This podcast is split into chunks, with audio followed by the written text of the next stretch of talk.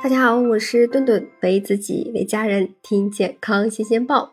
你一定有这样的经历，在工作时或者跟陌生人待在一个狭小空间的时候，那如果感觉屁来了，首先的选择是把屁憋回去。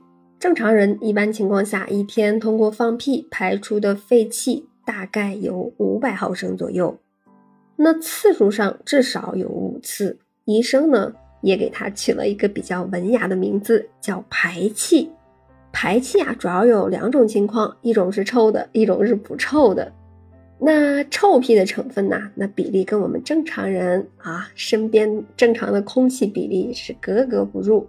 这种气体呢，很容易引起嗅觉的注意，常常让人感到尴尬。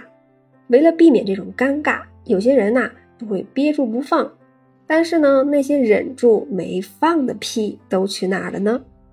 那你知道，当你憋住啊，就像憋住便便一样，憋住屁的时候会是发生什么吗？有两种情况，一种呀就是没有完全憋住，这个时候因为你的肛门开口变小，所以呢就可能发出一些跟滋滋叫的屁。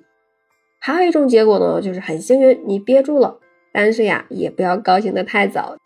它迟早呀都会以另一种方式释放出来，只是这种方式的结果可能会让人有些恶心，因为那些被憋住的屁不会凭空消失，而是被肠道呀重新的吸收了，通过血液循环达到啊肝脏被处理，然后呢通过心脏来到肺部，最后呼出去。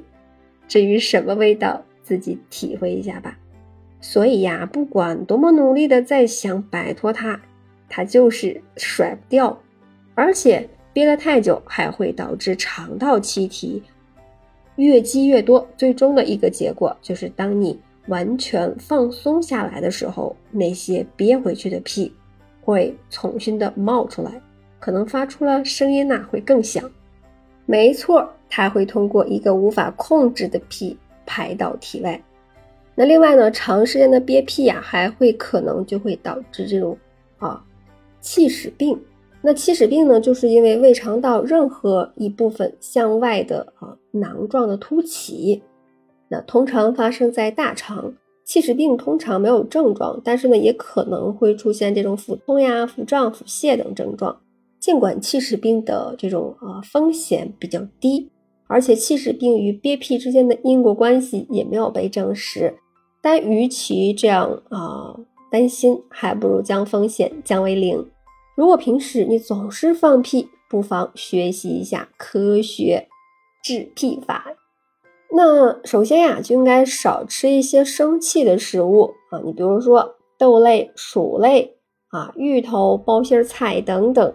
那还有呀，不要过多的进食这种蛋白质类的食物，像高蛋白，它分解之后会形成氨基酸。氨基酸呀会让你的屁变臭，多吃一些啊容易消化的食物，还有一些嗯富含纤维素的这种青菜水果。